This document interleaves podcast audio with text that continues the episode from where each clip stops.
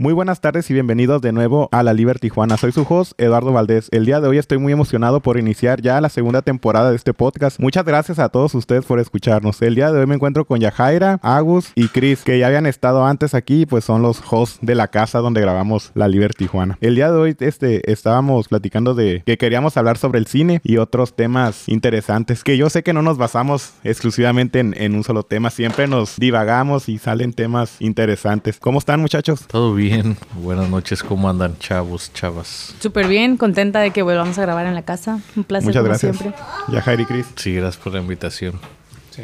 Este, yo ya estoy un poquito entonado, entonces ya podemos empezar. Yo creo que todos, ¿no? Como que es la magia detrás del podcast. Exacto, la magia. Pienso que es la primera vez que empezamos completamente, no empezamos completamente en sobriedad. Ya desayunamos, ya comimos. Ya comimos, Ya, Ya cenamos. tomamos café. Comimos postre. Ah, yo no he probado tu postre que trajiste de plátano. Ahorita vamos a hacer un, inter- un intermedio para, para probar el postre. Y pues bueno, a lo que nos trunje estamos hablando sobre... La semana pasada ya lo habíamos platicado, ¿no? Sobre las películas o el cine en general. Y para empezar, me gustaría empe- empezar con esta pregunta para cada uno de ustedes. ¿Cuál ha sido su película favorita y, y por qué? Agus, Yajaira, Chris, quien guste empezar. E- Esas preguntas siempre están muy complicadas, ¿no? Porque, pues, ¿cómo, cómo, cómo poner una nada más, no? Pero... Sí, ¿no? Lo, lo mismo nos pasó con el tema de la música, ¿recuerdas? Sí. Que decídete por una. Exacto, ¿no? Este... ¿Y por qué siempre será una?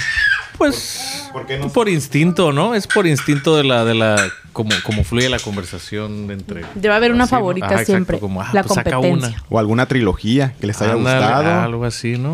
Por ejemplo, yo puedo decir como una comedia romántica, mi comedia romántica favorita o mi de película de casi terror. exacta- Exacto. Por favorita, género, ¿no? ajá, como- También podríamos dividirlo por géneros. Sí, es un poquito, un poquito más fácil. Yo no tengo ninguna película favorita. de- Bueno, sí, no, mentiras. tengo una favorita de terror que es la de Hereditario. Está muy buena. Yo no sabía que era una película así de terror hasta que la es suspenso y ya después es como un terror psicológico bien extraño que te quedas de que qué pedo. Espero que eso nunca me pase. Ah. Fíjate que lo, la- lo que sucede con las películas de terror ahora es como que un susto que de repente te sale, no sé, un personaje. Y me voy a, la- a lo que pasó en la película de ¿no? Que va paseando, pasando el marciano y ya como que todos se quedan, ah, no manches. O sea, eso fue como que el susto, por así decirlo. No sé qué opinen ustedes El jump scare. Yo creo que para mí el miedo, el peor miedo es el psicológico. para todo. para todo en las películas, como, como el envolverte tanto en la historia que sientas como, güey, o qué tan real puede ser eso, o sea, no es tanta ficción, pues, como la magia o, bueno, el extraterrestre, como sea, ¿no? Puede, podemos verlo en cualquier momento, tal, tal vez no me asustaría, sería como, ah, ok, ahí está la explicación de muchas cosas, pero ese terror psicológico sí se me hace bien creepy, no es el que no me deja dormir. Esa- sí, a huevo. Mm, A mí películas que me hayan dado terror, yo creo que siendo de los noventas, tiene que ser eh, la de It. La escena, la escena de la bañera donde sale el payaso. Dale, ándale. O esa película. Fíjate que esa película nu- nunca la miré, la de It, ni el remake que hicieron. La he visto por pedazos, pero así completa no, no la he visto. ¿Qué más o menos puedes hablar de ella, Chris? Pues es de Stephen King. Sí. Este, pues representa como los miedos de la infancia, ¿no? Pues el- lo más clásico es el payaso, que los niños le tengan miedo a un payaso. Yo me acuerdo que mi, mi vecino tenía una escalera eh, que daba para su cuarto y justo subiendo había un cuadro de un payaso y a mí me daba un montón de miedo y me pegaba a la pared para pasar al lado del payaso. Y bueno, en la película, en la película de It es de, es de una entidad que, bueno, ya después en el libro le sacan toda la, toda la historia, pero es de una entidad que viene de otro mundo y que se alimenta como del miedo de las personas y aterroriza un poblado, ¿no? Este, entonces adopta la forma de un payaso porque pues es con lo que se, identifica la gran mayoría de las infancias como terror. Eh, elija un grupo para, para... Se supone que ataca cada 30 años, entonces elija un grupo para, para atacar y en una escena está un niño bañándose y el payaso sale del, del desagüe para, para asustarlo. Y a mí esa escena me marcó porque pasé años sin poder tocar la rejilla del baño. Me imagino que que- sí te crea, te crea un cierto trauma, ¿no? En las películas. Fíjense, para Sí, a mí, en lo personal, yo crecí viendo, no sé si recuerdan las trilogías de Volver al Futuro. Eh, Esas son como que las películas que no tienen ningún mensaje, ¿no? Tal vez del amor y esas cosas, pero como que siempre me ilusioné con tal vez viajar un poco en el tiempo y ese tipo de ficción que te vende la película. Es una de, las, de mis trilogías favoritas. Y pues me imagino que ya muchos la han visto y saben de lo que se trata. sí, sí, sí, claro. Classic. Sí. Yo, yo- yo estoy yo estoy en desacuerdo de que no tiene ningún mensaje. Este, para mí es como la de Interstellar original, ¿no? Como el amor trasciende el tiempo y el espacio. Oh, sí. Y básicamente. ¿Y tú, Agus, no, nunca nos dijiste de la, tu película favorita o algo que te haya impactado viendo Sí, película? ahorita que te fuiste más así como a los noventas, ochentas, ¿no? Como y ahora sí, películas clásicas, bueno, que po- podemos considerar clásicas. Este, algo que me gustaba mucho a Jumanji, ¿no? Esta con Robin Williams, la original. Está como bien, com- bien complicada la historia, ¿no? Imaginé que ibas a decir esa. Bien está, está complicada la historia y está un poco dark, al contrario a lo que ya hacen como los, los las películas así muy grandes que todo está muy como un tono muy familiar, muy pero muy feliz, no, I don't no sé cómo no sé cómo en realidad describirlo. No sé, me, me, gust- me gustó mucho, me impactó mucho, me, me tuvo como un fuerte Fíjate que, que como dato curioso, en la película de Jumanji, cuando el cazador entra a la tienda de armas, se escucha el himno nacional mexicano de fondo. What? Que en, la, que en la versión para, eh, para Latinoamérica pusieron otra canción. No, sí, si tienen chance, búsquenla en inglés. Y se escucha el himno nacional mexicano cuando, cuando el vato está acá con el sombrero. Órale. Entra. Sí, neta. Sí No, te creo. eso, ¿eh? No, sí, Está sí bien creo. creepy la parte donde entra, creo que es la parte de las más oscuras cuando el cazador va a matarlo, ¿sabes? O sea, como que de Bien todas, decidido a matarlo, de todas las aventuras y riesgos, es la única escena donde ya es el peligro de la vida inminente. Ajá, y, y- y está curada, ¿no? Que yo no sabía que, o sea, que sí tenía un propósito que era el mismo actor que hacía su, a su papá, ¿no? Al papá cuando era chivo, o sea, que, que era como su miedo ahí, ¿no? Reflejado, ahora, ¿no? Este, materializado, ¿no? Como un muy- ajá, como en realidad todo estaba muy oscuro, todo estaba muy dark. Era, era la versión, la versión indie de It. Sí, ¿se les parece? Y, y también me gustaría entrar en las movies como por ejemplo estas de la época dorada. entendí. La, la época dorada de Disney, ¿no? El renacimiento. Oh. Que precisamente estaban con mucha... Mucho auge. Ajá, ¿no? completamente, ¿no? Revivieron a Disney dirigidas a una audiencia infantil, pero que en realidad tenían escenas muy, muy... Muy fuertes, ¿verdad? Sí, ¿no? recuerdo. Como que, Ajá, ¿cuál? Pues de, de bas- bastantes, ¿no? Como cuando también una muy un escándalo muy sonado fue cuando el cuando en la película de Pinocho animada se están comiendo a la ballena. Ah. La, perdón, la ballena se los está comiendo. Eso así como que ahora ya lo ves y dices, "Ay, ¿cómo le puedes mostrar eso a los cómo les puedes mostrar eso a los niños?" Ahorita sí. Está Darks. Esta dar también ahorita de memoria. Alicia en el País de las Maravillas también siempre he escuchado gente que tanto Pinocho como Alicia les asustaban las escenas como Dumbo, por ejemplo, también. Esos Ah, sí cierto, Dumbo que. A mí me que- encantaba, mi mamá va a ver que Dumbo. implica la, la borrachera. La- exacto, ¿no? La intoxicación. en Pero los de todos niños. modos me encantaba. Pero, Ah, o sea, pero- tenía muchas emociones, ¿sabes? O sea, Sí. lo- yo no entendía lo de la borrachera. Exacto. Solo era como, ¿por qué está tan Porque está raro? mareado. acá. Me- pero me gustaba al mismo tiempo todos los colores, ¿no? Yo creo que de ahí agarré mi, mi- como esta eh, como pre- predisposición a las adicciones. Ah, A los Disney es el- psicotrópicos. Disney a es los psicodélicos. de todo. Claro, ahí fue cuando se instaló en mi cabeza como Y sí, cierto, ¿no? en Disney las películas eran así, pues tan solo el ejemplo de Dumbo, la escena donde están marchando los, los exacto, ¿no? este, elefantes en las burbujas. Sí, está. Ah, los elefantes rojos. Sí, Sí, está, sí. exactamente. Es mi mejor escena de Dumbo. Exacto. Esa escena está bien. Es la, te digo que hay dos tipos de personalidades, las que disfrutan esa escena y las que le temen a esa escena. hay, que, hay que hacer una encuesta. Ah, investigación. Deberíamos. Pero también está creepy la parte donde la mamá la encierran por querer defenderlo a él. ¿Se acuerdan? Sí, ya tengo mucho que no veo esa película de Dumbo. No la, no la he visto. Pues se pone agresiva la mamá de Dumbo porque se lo quieren, lo quieren como poner a actuar y ya no va a estar cerca de él y se pone a pegarles, se desamarra y se dice que los elefantes están entrenados desde chiquitos como para creer que toda su vida van a tener menos fuerza que un humano y por eso siguen obediendo. Entonces pues también ahí se refleja la revelación, ¿no? Estaría interesante que un elefante se rebelara. Una rebelión acá con los, con los humanos. Lo que sí miré de, de Dumbo fue el remake que hicieron de live Mm. action. Está... Pues Ah, está no interesante. y es con Tim Burton. Es el, el Oh, director. no está en. Disney Plus. Deberías de un día verla. Está chida. Yo creo que varias escenas que me marcaron a mí fueron, ahorita que me acordé de esa de Dumbo de la mamá triste, por ejemplo en Toy Story 2, la 1 nunca la vi, que también dicen que está bien oscura. ¿Nunca has visto la 1? Sí la miré, Ah. pero de chica, perdón, si lo dije mal, de chica, niña en mi niñez, la que yo tenía en la casa y que veía una y otra vez que me gustaba mucho era la 2. Sí. Cuando sale la Jessie abandonada, Sí, la- con la canción de cuando Ah, sí, alguien me amaba. sad, ¿no? También. Ah, sí, sí. Yo me quedaba así como, ay, pero ¿por qué lo abandona? O sea, como que eso Sí. sí me marcó a mí de como tu niñez deja de, de existir, pues, para abandonar tus juguetes y ya convertirte en otra cosa. Nunca pensé en que le doliera los juguetes, ¿no? Como Ándale. que era más de, oh, wow, esto, esto va a suceder. Este, sí. Interesante. Chris, ¿alguna ¿algo que quieras opinar? De, de las películas de ese entonces que me hayan marcado. Ajá, de los ayeres. Las películas que veíamos cuando yo pienso que las películas que, pues, como somos millennials, son las películas que trascendieron. Claro. Que crecimos con ellas en los noventas. En VHS. ahí y tengo- son ahí viejísimas. tengo- son hechas tengo. en los años de Flower. 1960, 70, cuando las técnicas de color apenas. Ándale. No sé cómo habrán hecho esas películas si no había computadoras. Todo a papel y a mano. Ajá, sí. ¿Nunca fuiste a Fox Exploration? A los estudios Baja aquí en Rosarito. Me hubiera gustado ir, pero no, no fui. Ya sé que hicieron el Titanic también. ¿Ustedes fueron? ¿Y qué tal? ¿Qué ¿Tú nos pueden platicar de ahí? A los. En Rosarito, sí. ¿Qué tal? Tienes que ir a los Universal porque allá te muestran, ajá, te muestran A Universal sí he ido. Ah, pues lo que has visto allá, no, bueno, es que como dijiste, no sé cómo le hacían, no sé, yo en Universal no, no he ido ya de adulta, pues consciente de lo que está sucediendo, solo Sí. fui de morrilla a ver cómo algunas escenas se hacían como parecer real cuando era un río artificial y eso. Y allá en Fox Exploration te mostraban como incluso una herida la hacen con látex. Con maquillaje y todo Con eso. maquillaje y todo eso, ajá. O sea, lo de antes te lo explican ahí porque no te explican nada digital. O sea, cómo hacían todo en miniatura o Más los efectos artesanal. de sonido, ajá.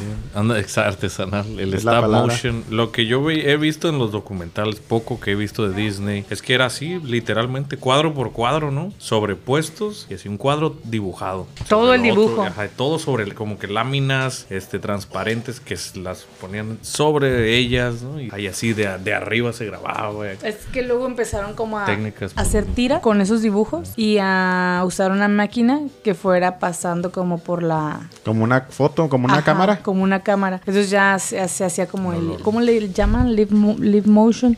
El stop, Stop motion. motion. que- Parecido como cuando, no sé si han visto una escena atrás de cuando grabaron el inicio de, de Star Wars. Estaba un rodillo y luego daba vuelta y la cámara estaba así enfocada. No sé si era algo así. Ah, ok, mira.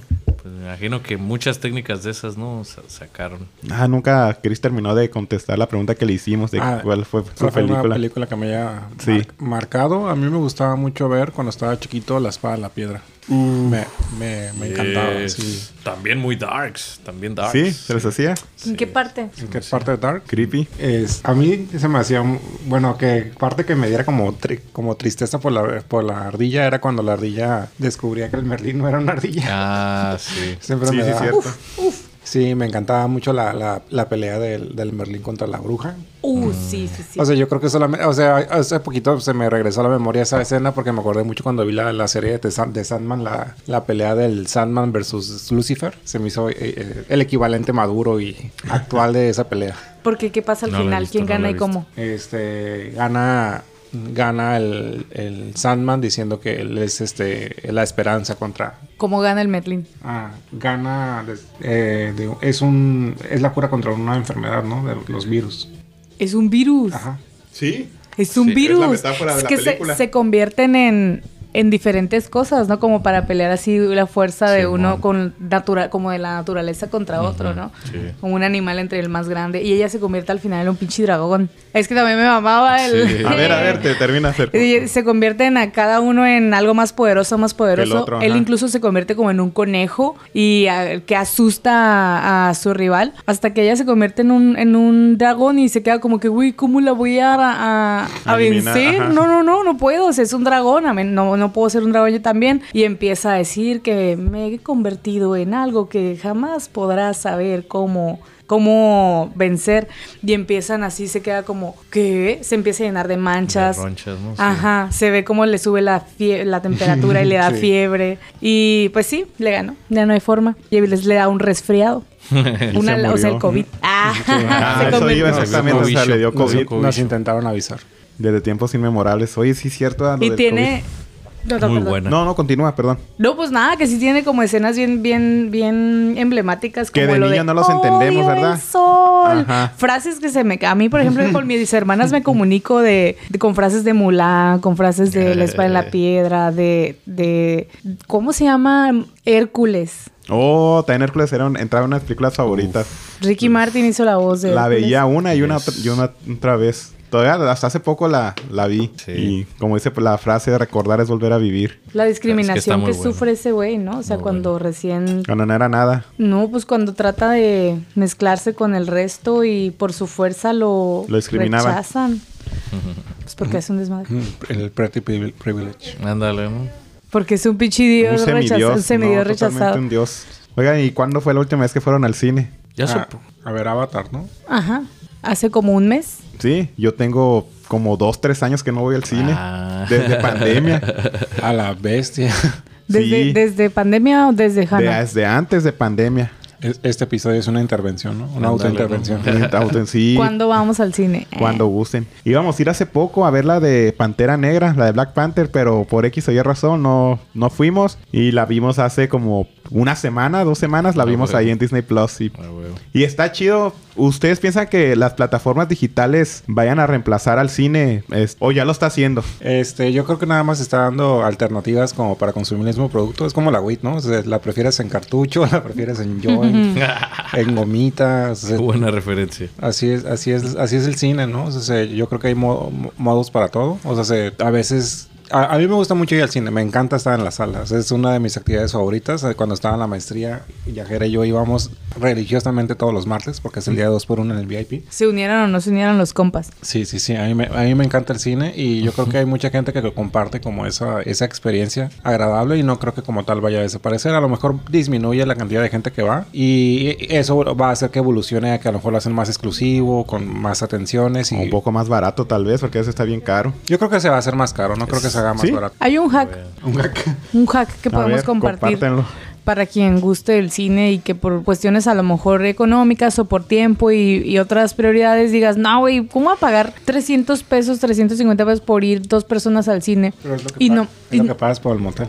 por dos pero horas. es diferente, son cuatro horas de motel. Ah. ¿Cuánto Cuatro dura O sea, hay más historias que en una película. Ah.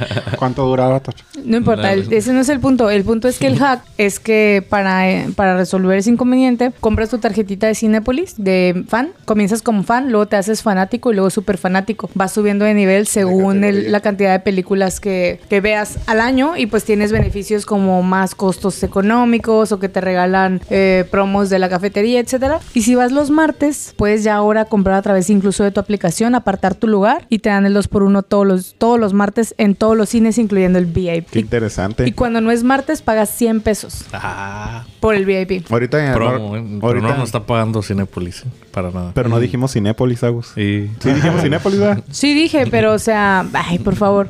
Ya. No creo que los de La Cinépolis. competencia de, de Cinemex. Ahorita como en cuánto anda una entrada al cine más o menos. En un cine chiquito, el de Otay, que 50 pesos. Menos de 50 ¿En pesos. serio? ¿50 pesos? Está Mira, bien. no sé para qué 60, inventamos. sí. Voy a revisarlo ahora mismo. Ah, Pero yo sí. Cristian es tan ¿Tú qué fan. piensas, Augusto? Entonces, ¿tú crees que las plataformas digitales reemplacen a la ida al cine? Pues como dijeron ahorita, precisamente, ¿no? Es que, pues como ya sabemos, ¿no? Todo en esta era es más que nada, es una experiencia, ¿no? O sea, como tal, el propósito técnico que era presentar la película nueva, pues a las personas, a las masas, al, ¿no? Al público, este, pues era ese, ¿no? El cine ahora, pues ya está en la distribución digital en línea, que ya todos tenemos, la mayoría ya tenemos alcance, este, precisamente no se vuelve, se va a hacer algo ahora sí que es pues es, es una experiencia, ¿no? O sea, vas por socializar, porque vas con tu, con tu pareja, porque vas con los amigos, porque es un buen punto como de reunirte y O porque vas solo a disfrutar una película. también, claro que sí, no, no tiene nada de malo, sí. Pero a mí, exacto, yo opino que no lo va a reemplazar, pero simplemente se va a hacer un poquito más, ajá, más exclusivo. Las atenciones deberían de ser mejores, ¿no? Que no es el caso, de hecho.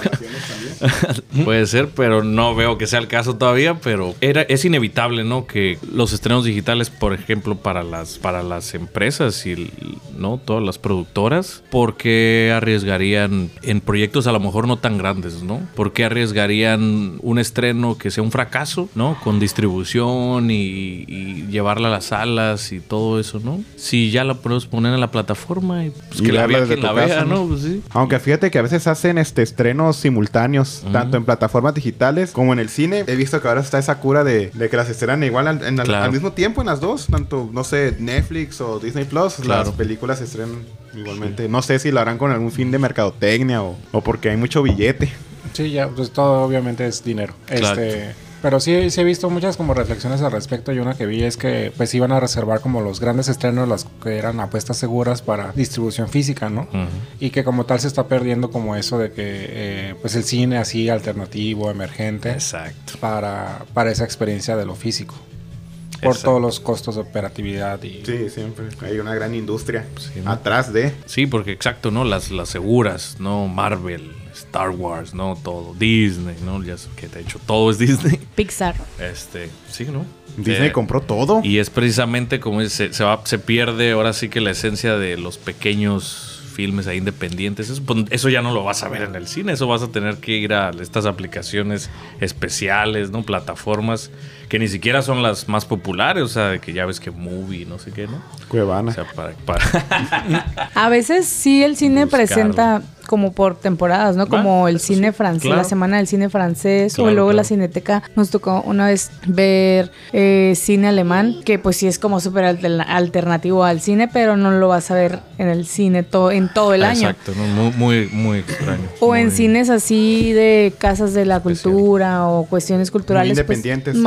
Cine independiente, ¿no? Exacto. O teatros también que, que proyectan, también ahí ponen su cartelera, pero es verdad que no va a estar al alcance de todo México. Ahí me imagino que ya entrarían ya los fideicomisos para ayudar, estimular a que los pequeños cineastas se desarrollen. No, y el presupuesto en cultura está recortado, entonces, pues no había creo. caso de, de no, me, no recuerdo quién había leído que era el director de ahí de todo eso que tenía que ver con el cine y que y sí es cierto y él como que había mucha corrupción y no dejaba que el dinero llegaba pues a los pequeños cineastas que querían hacer algo como todos No Como en todos lados. no sé Agus en la música Al modo. Pues bueno, en la música, este, ahorita que mencionaron, antes de que se me vaya la, la- idea, es que, y fíjate, eso es otro, sería otro punto malo, ¿no? Dentro del cine.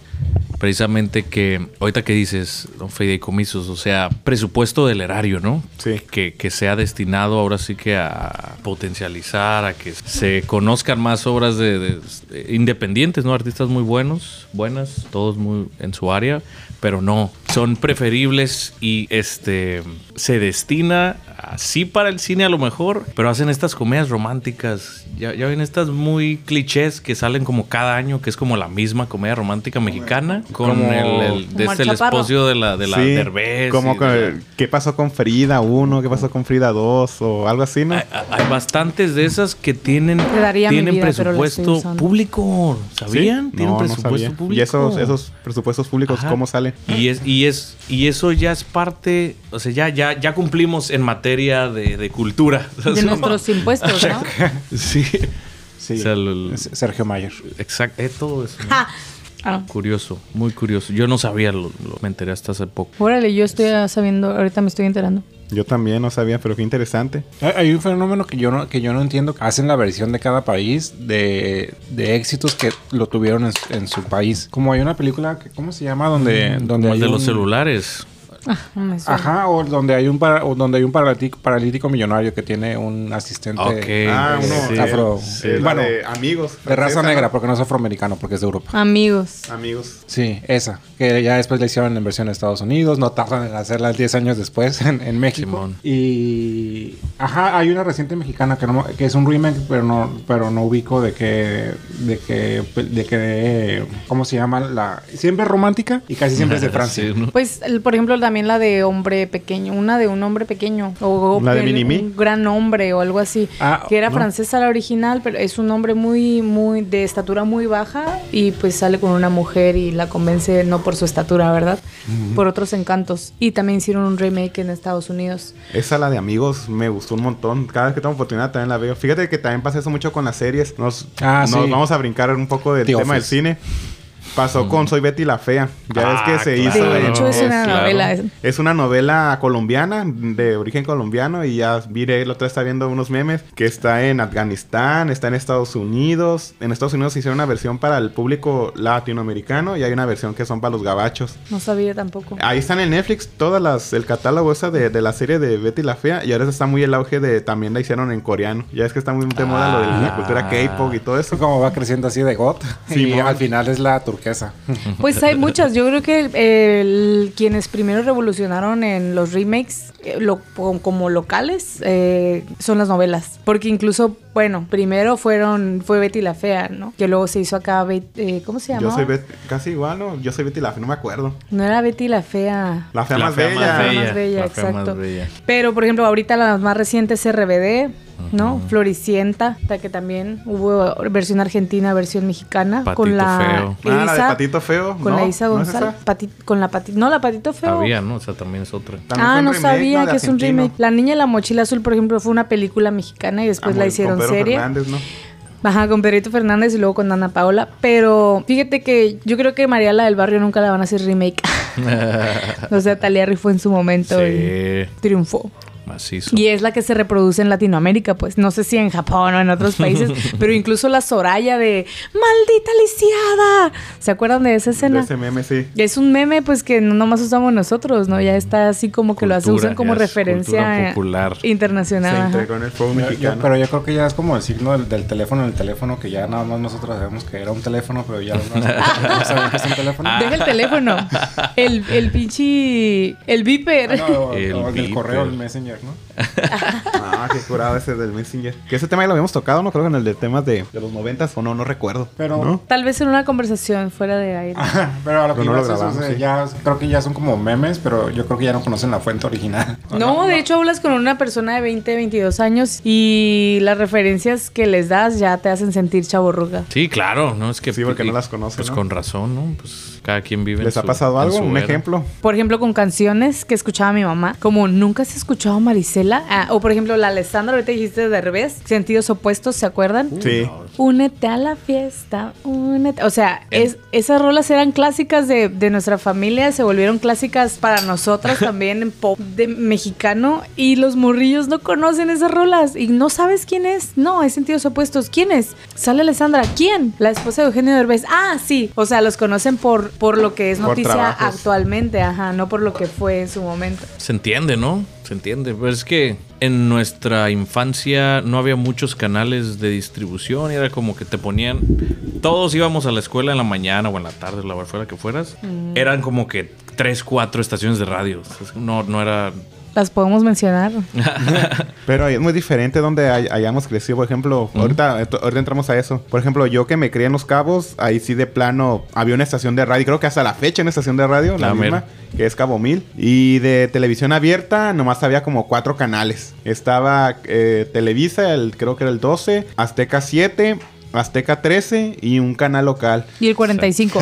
No me acuerdo. Pero ustedes que crecieron aquí en Frontera, en Tijuana, me imagino que ahí hay más diversidad o, o cómo lo ven. Yo puedo decirte que en mi infancia no exploré mucho los canales americanos, por- pero había dos nomás. O sea, justo los que tú mencionas, aquí había el 27, el 21, TV Azteca, eh, Televisa, eh, Canal 5, eh, Televisa local también, había uno aquí. Y el 69 y el, El 06. 12, sí, cierto. el Fox. Y el 15, que era el... el- Ah, y el 15 de la BBC. Oh, sí, en el 15 que salía la del neighbor, ne- ne- Ajá, el, ¿cómo se llama? El vecino California. amable. Pues sí, ¿no? O sea, era casi, casi obligatorio, pues lo tenías que oír, ¿no? O sea, ni siquiera era por, por Sí, hay- gusto, ¿no? Pues Era lo que había. Hay un meme que, que me encantó a mí que decía de que la- las generaciones de ahora no van a saber lo que es la- el, el verdadero aburrimiento. Y mostraban una imagen que, que era que en automático identificabas que era de con caña y con carrete en domingo.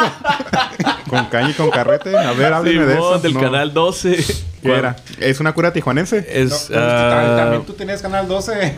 sí, pues no sí. me acuerdo. Ah, En el canal 12, ya la Televisa local, este, en la madrugada, si ya no había nada, era lo que ponían como a la una de la mañana, hasta ahí duraba como cuatro horas. 4 o ¿no? 5 de la mañana, ¿verdad? Pero- Sí, verlo, pero ¿Que no ¿De qué se trataba? Pues literal, eran nada más personas Pescando. pescando, y Ni siquiera describiendo lo que pasaba. Sí, así Ni- nomás. así, ni- bien. no me acuerdo de qué, qué hablaban. Hablaban de algo, no sé. Nada ¿Sabes más lo que era No me acuerdo, lo yo que yo tampoco. ponía me para acuerdo entrar en trance. Es haberlos visto agarrar un pescado.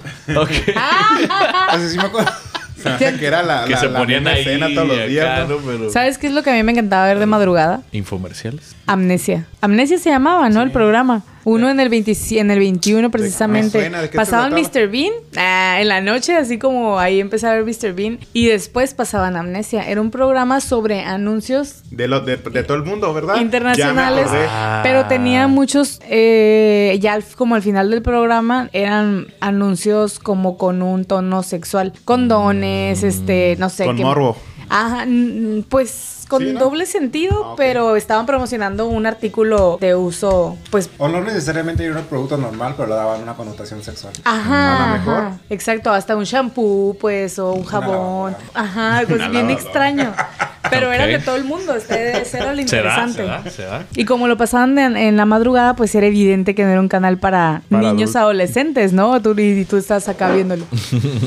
Yo, yo quiero regresar un poquito a lo del cine porque estoy como Internet Explorer y apenas aterriza la idea de lo que quería decir. Ah, huevo. Este, a, a mí lo que me gusta mucho del cine es que lo estábamos como eh, traspolando a, a remembranzas de nuestra infancia. Eh, a, a mí me encanta, eh, ahorita me acuerdo de una escena de la película de Roma, este, donde están explorando en, en ginecología a, a- a la, a la- Yarix Aparicio. sí, a la, a la personaje principal y, y está el médico con el cigarro así fumando mientras con, con las, con las piernas este, en, en exploración.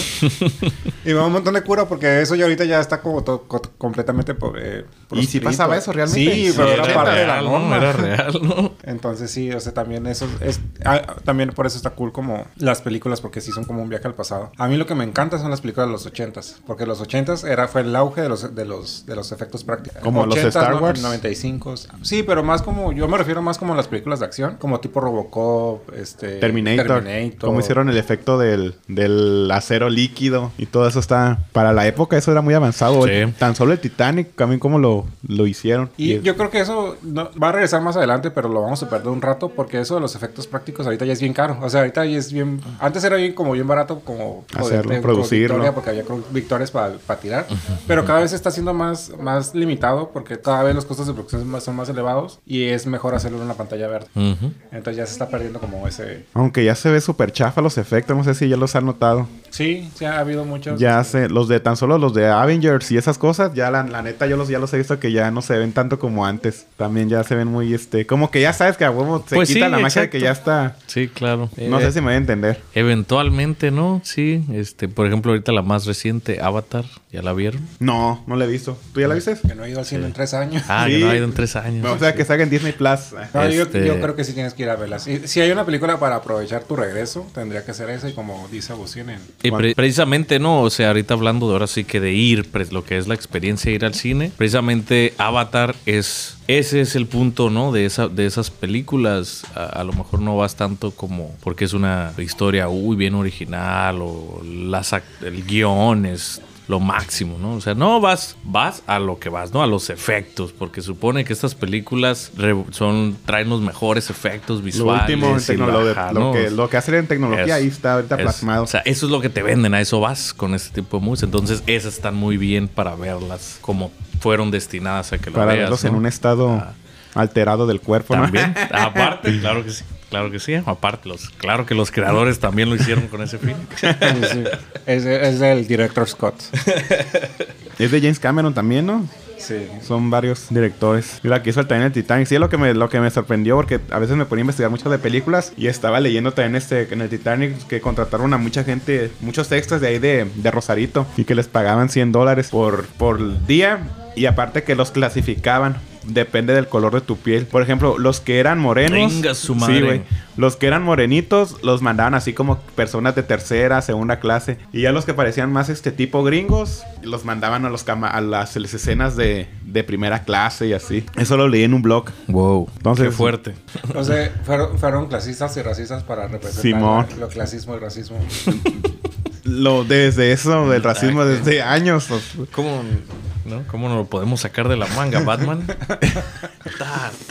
Y sí, sí, y también este, estaba viendo también en el mismo blog, decía que a, a Leonardo DiCaprio le gustaba ir a pistear a un barecillo que estaba ahí. Todavía está, creo, ahí en, ¿En Rosarito? en una palapita. No, no, no está muy acá el bar. Es una, como una chocita de madera y dicen que a él le encantaba ir a, a pistear. A- aprovechando Nice. la, la- la mención de Leonardo DiCaprio, eh, que yo hace poco vi un meme que decía que Leonardo DiCaprio ya no, ya no podría ver Titanic porque ya cumplió más de 25. No. ¿No sabes la referencia? Sí, claro. Sí, pero Platícasela porque yo creo que no. este... Se quedó No, tripeado. No Que te da el- risa. Que el, que el, el, el rollo que traen con, con Leonardo y su atracción por gente muy joven, ¿no? Sí. Es un chiste bastante oscuro. Está dark, sí, sí, sí, porque ya le están sacando memes que se van muy darks. ¿Cómo cuál? Me acu- acabo de ver uno, de que- acabo de ver uno de que no les, les parece muy raro que se estén haciendo más jóvenes la- las novias de Leonardo DiCaprio. No lo había pensado, pero a mí... Justo acabo de ver yo uno que, que estamos viendo ahorita, la serie de The Last of Us. Está buenísima, 100% recomendada. Ah, creo que fue- Pues no era un meme darks ni nada. Darks. Más bien era la, la referencia y la comparativa de que los protagonistas que fungen como papá e hija, o papá y, como cuidador y, y adoptada, que ellos tienen la misma edad que tiene Leonardo DiCaprio y su novia. O sea, como en la película están haciendo un papel de padre e hija, pues. Y este güey está de novio con una morrita. De veintitantos años. O sea, misma escena, pero en la vida real y son novios. Qué curioso. Pues está bien, ¿no? No me Los pasó. chismes aquí de Ventaneando. Mira, mis papás se llevan 15 años. Ah, puedo decir eso y que haga cada quien lo que quiera mientras sea algo legal y Es consensuado. legal, exacto. Sí, sí, legal y eh, Estoy de acuerdo con todo consensuado. lo que dijiste, pero yo también lo vi como un trending en Twitter y ya después se especificó incluso la persona que, que hizo el post original, que, que no quiso decir que el Pedro Pascal anduviera con su, Ah, claro. con su co- coestrella, que no me acuerdo el nombre lamentablemente, que nada más era la referencia, pero ellos todo bien, no sé, nada más se llevan bien, incluso hay un artículo que dice que Pedro Pascal el, primero le pidió permiso a, a la mamá de, de, ¿cómo se llama la actriz? De, de Bill. Bill. ¿Cómo se llama ella? Billy. Ah, lamentablemente no me acuerdo. ¿La de Last of Us? Sí. Ajá. No sé. La señorita. Nada más sé que Bueno, salía ahorita en digo. Game of Thrones. Ajá, entonces le pidió permiso a la mamá para poder ¿Ah, sí? comunicarse con ella por Sí.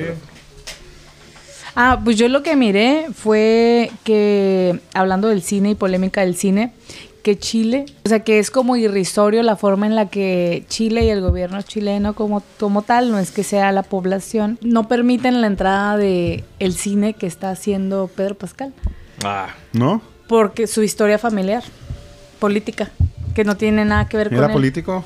Él El- no, su familia. Ajá, se supone que ellos son refugiados y por eso su familia emigró hacia Estados Unidos. Sí, sí sé quién es Pascal, el del Boba Fett. A pesar de que él es un éxito internacional como Ajá. actor, no tiene esa relevancia en su país al punto de que no lo han entrevistado en ningún programa, Ningún medio chileno. ningún medio. ¿A poco? No sabía. No sabía eso. Yo tampoco, pero pues él sí está orgulloso de sus raíces y acá tiene una fotito con su pasaporte de Chile y todo. Pero pues hasta dónde llega la influencia Es, es la oveja negra. del sistema. Chile. Las ovejas negras están destinadas a brillar todavía más. Y sí, donde sea sucede eso. Y bueno, transicionando a... Bueno, yo sí tengo una película, una de mis múltiples películas de mi... Al menos top 15 de favoritas. Dale. Y mi favor... Y... Porque es una de las preguntas que había que creo que, que- que querías hacer de... ¿Qué tipo de película harías tú? si Ah, pudieras? sí, es que había, Mm. había formulado una pregunta muy interesante. Si tuvieran la oportunidad de hacer una película, ¿de qué sería y por qué la harían? Ah, yo, yo la haría como una de mis películas favoritas, que es La, la vida secreta de Walter Mitty.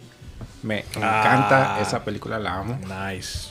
Este, porque es de un güey Godín que se le fue la vida, así como la canción de Time, de que pasaron 10 años y ni siquiera se enteró.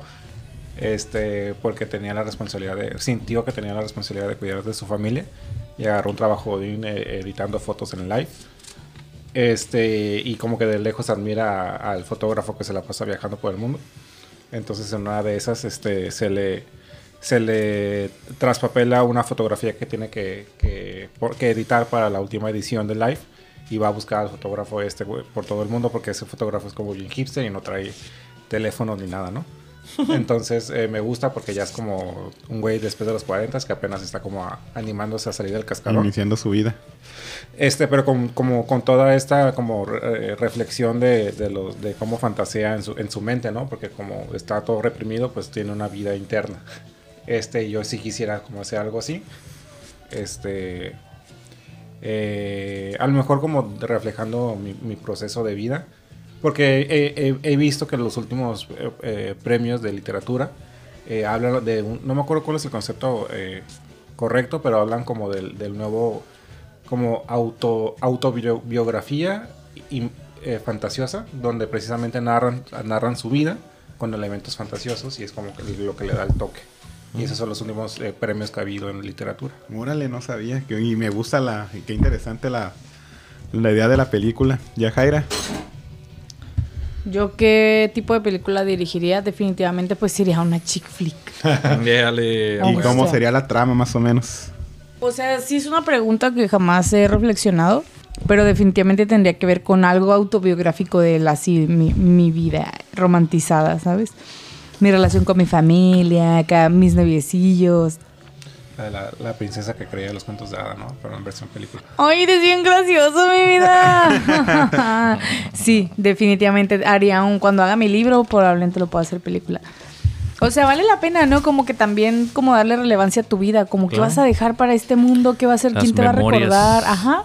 Pues va a quedar esto grabado en la memoria. Dale. Justo la historia de alguien, o sea, tendría que ser basada, una chick flick basada en hechos de la vida real, ¿sabes? Chick flick, nice. ¿Y tú, Agus? ¿Qué le pondrías? Llevo 31 años esperando que me hagan esta pregunta. A ver, a ver. Desde, de- desde la vida intrauterina estaba así como Todos hay que con la mano la barbilla pensando. Desde los primeros mil días. Porfirio. Ah, ajá. Ocupamos un epic, aquí una, his- una epic historia Porfirio. Sea, ya sea Gael o Diego Luna, imagínense. ¿Que te representara? Un, ya, ya ven cómo... No, Porfirio no, Díaz. no, Porfirio. Si fuera Pedro Pascal no me molestaría. Ok, Puede Agus. ser. Pero esa es la, esa es la que digo, ¿por qué no hay una ya ven como los, los gringos tienen movies de todos los de todos los presidentes, ¿no? Tienen como épicas de todos los presidentes. Hasta, repiten. Ah, ¿Cuántos de exactamente, hay como, hay que como ver? 10 de JFK, y- ¿no? Y aquí pues ya sabemos que no son muy queridos los, los Los líderes. expresidentes. Nuestros ex queridos expresidentes, ¿no? Pues no hay mucha representación, no sé, no sé. se me- se me- siempre he pensado en, en- No sé si vieron en, en Netflix esta movie que salió de El baile de los 41. Mm. Oh, no, pero los quiero, lo quiero ver. Sí, este que fue un. Parece que fue basado en hechos reales. Este que descubrieron ahí un. Bueno, te lo voy a medio spoilear. Por favor. Este. Ya lo encontré. El tramo es que descubrieron dentro de las cúpulas de los poderosos este un club secreto ah, homosexual, ¿no? Entre ellos, entre ellos mismos. Que pues era secreto, ¿no? Este sale un poco la figura de Porfirio, que era el presidente en turno, ¿no? Y ese era el rollo, que todos estaban escondiendo pues de eso de las normas de esos tiempos. Este, pero la figura de Porfirio no se explota, nada más sale como en dos, tres escenas, así como, o es una figura omnipresente, que ya todos saben que pues es el líder, ¿no? Pero en realidad no se le explota mucho, ni sale mucho. Entonces sí me gustaría ver una... Yo, de, de los actores que yo propondría, nuevamente soy muy malo con los nombres, es mi, es mi talón de Aquiles. Este, pero el actor que sale en todas las películas de La dictadura perfecta y El infierno, el, Cochiloco. Ah, ya, no. No, el otro. este, güey. Alfonso. ¿El Alfonso chaparrito? Herrera, el de RBD. No, el No. chaparrito grande. El, el, Ajá, el sí, sí. bigotón. Sí, ese. A ver, deja ver cómo se llama. Ese es el cochiloco, el el sería- no, no, no es el cochiloco. ¿El qué? El, chaparrito. El, el personaje principal. Ah, Damián Damián, Alcázar. ajá, Eh, Damián sería Sí, sí, Porfirio. sí. ¿Él sería Porfirio? Sí. Yo creo que sería uno, uno de los Bichir. Damián Bichir es muy buen actor. Ah, sí, y tiene el temple, tiene la Sí, mirada así ajá, medio es que loca. eso, eso que acaba de decir Sí. Yajaira, es que tiene que tener un temple como fuerte. Sería ¿no? como Marlon Brandon. Ya Bueno, hecho- Exacto. Ya he hecho ese tipo de personajes Entonces, también. ya ven cómo Kubrick nunca pudo sacar Napoleón. Y creo que ahí viene, ¿no? Una con Joaquín Phoenix que va a ser Napoleón. Sí, sí, ¿A miré poco. que también este y también va a sacar la del Joker 2. Uh, nice. Ya hay escenas en no sé quién posteó en el director posteó una foto de en Instagram donde está Joaquín Phoenix no sé, maquillándose igual así de, de flaco. Y precisamente me maman las, las movies de los jefes de estado, ¿no? De diferentes épocas. Y ahorita que mencionó ya Jaira Chick Flick, hay una muy buena sobre ah, María Antonieta. Precisamente sale la Kirsten Dunst. Está muy, muy buena porque es una chick flick de líderes de estado, ¿no? Una situación de estado histórica, contraparte. ajá, y, y- pero como la estética, y precisamente es la hija de Francis Coppola, ¿no? Este, Francis Ford Coppola, ¿sí? Coppola, quien hizo El Padrino. Y ella, buenísima, muy buena movie, porque es un chick flick, pero termina en desastre, pues porque precisamente... La parte política. Ah, exacto. Pues justo The Crown, ¿no? O sea, se- no es una película, pero la serie sí da, o sea, narra la vida de la reina desde que es una niña y todo el drama. Es una chick eh, serie. Ah, o sea, no es una chick flick, pero sí entra dentro de la categoría que, que estás describiendo, ¿no? Como tiene todo un trasfondo político, pero te muestran la vida emocional y Sí. sentimental y el eh, todo esto que a lo mejor nunca viste en la televisión, ¿sabes? Ah. En la televisión, en la, en vivo, en la vida real, pues mientras estaban sucediendo las cosas. Aunque sea over dramatized, ya sabes, o sea, te lo dibujan de forma diferente para que sea interesante también y entiendes un chorro de cosas de la política, ¿no? Como wow, como The House of Cards, que no hablan de ningún presidente en particular, pero wow, cómo se Hace mueve. referencia. Todos sabemos que es Putin. Ándale, ¿no? Ya sé. No le he visto esa serie. Yo- yo- pero sí, ¿no? la- sí, Sí, ya, ya, ya sé cuál me dicen, sí la he visto ahí. Esa está buenísima y hablando de política, Billions, aunque no hay políticos como tal, se mueven las cosas exactamente igual. ¿De qué, ¿De qué es la trama de The Billions. Ajá. Habla sobre un billonario y cómo funciona, te explica cómo funciona su empresa, de qué se trata, cómo son sus relaciones interpersonales con amistades, en su familia, de negocios. Ah, creo que mi parte más favorita y que voy a spoilear, si me lo permiten, es Adelante. que, y que siempre lo digo en mi trabajo, cuando alguien dice una mamada, que es como que, güey, ¿nunca has visto Billions? Así, se las bajo, como nunca has visto Billions. Fíjate que es una empresa muy exitosa que hace billones de dólares y cada uno de sus integrantes está obligado a atenderse con la psiquiatra de base que tiene la empresa solo para atender a sus empleados y empleadas. O sea, para que estén bien de la mente, tengan la claridad para poder tomar las mejores decisiones y resolver los problemas que se presentan en el trabajo. Está perrísima esa parte. Yo creo que es mi parte, el la conceptualización favorita que tengo de esa serie. Y la soledad que sufre el millon- la persona millonaria que, que no puede confiar ni en sus ni en nadie. Ni en su sombra. I like it. Y yo creo que, perdón que me extienda, ah, pero de no opiné nada de películas con políticos, más que lo de Demian Bichir. Pero Colosio creo que es el casi presidente que más se ha, Uh. se ha reproducido en la pantalla. Uf. el famoso asesinato de Colosio aquí en Tijuana, ¿no? Uf, sí, cierto. Lo mandó a matar. Salina de Gortaris. Y ahora estoy bien muerto, ¿no? Por Ah. andar Lomas diciendo esas cosas. Así hay película de, de Colosio. Sí, sí, varias. Uh, hay series. Ahí Sí, está la de los cuatro aburtos. Ahí está. Ahí está una serie. Hay dos series, hay una película. Colosio el asesinato. También, ah, y sí. sale este Demian Bichir. Te No, digo. dale. Perdón. Odiseo Bichir. Ah, pues que es que son, son, son varios hermanos. hermanos. Sí, son varios hermanos. El privilegio bueno. de lo que hablábamos Del hace rato. 2012. La voy a ver porque sí me interesó mucho lo de Colosio. El de que pintaba para ser uno de los mejores presidentes que iba a tener México, ¿no? Pues sí. Para mí, el mejor presidente, eso lo, lo ponía de ejemplo en mis clases, ha sido la presidenta de Noruega, que se llama Gro Harlem Brundtland, ¿Por qué?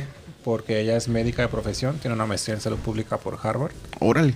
y cuando ella fue presidenta de su país en dos periodos no consecutivos, este, implementó muchas eh, políticas acá a favor de la salud ambiental. Y luego dejó de ser presidenta y se fue a dirigir la, la OMS.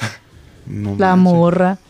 Y- Pues está bien. Sí, tiene una, y tiene una- unas fases así como muy similares a la reina de Inglaterra. Se llama como la reina de Inglaterra, pero si hubiera estudiado.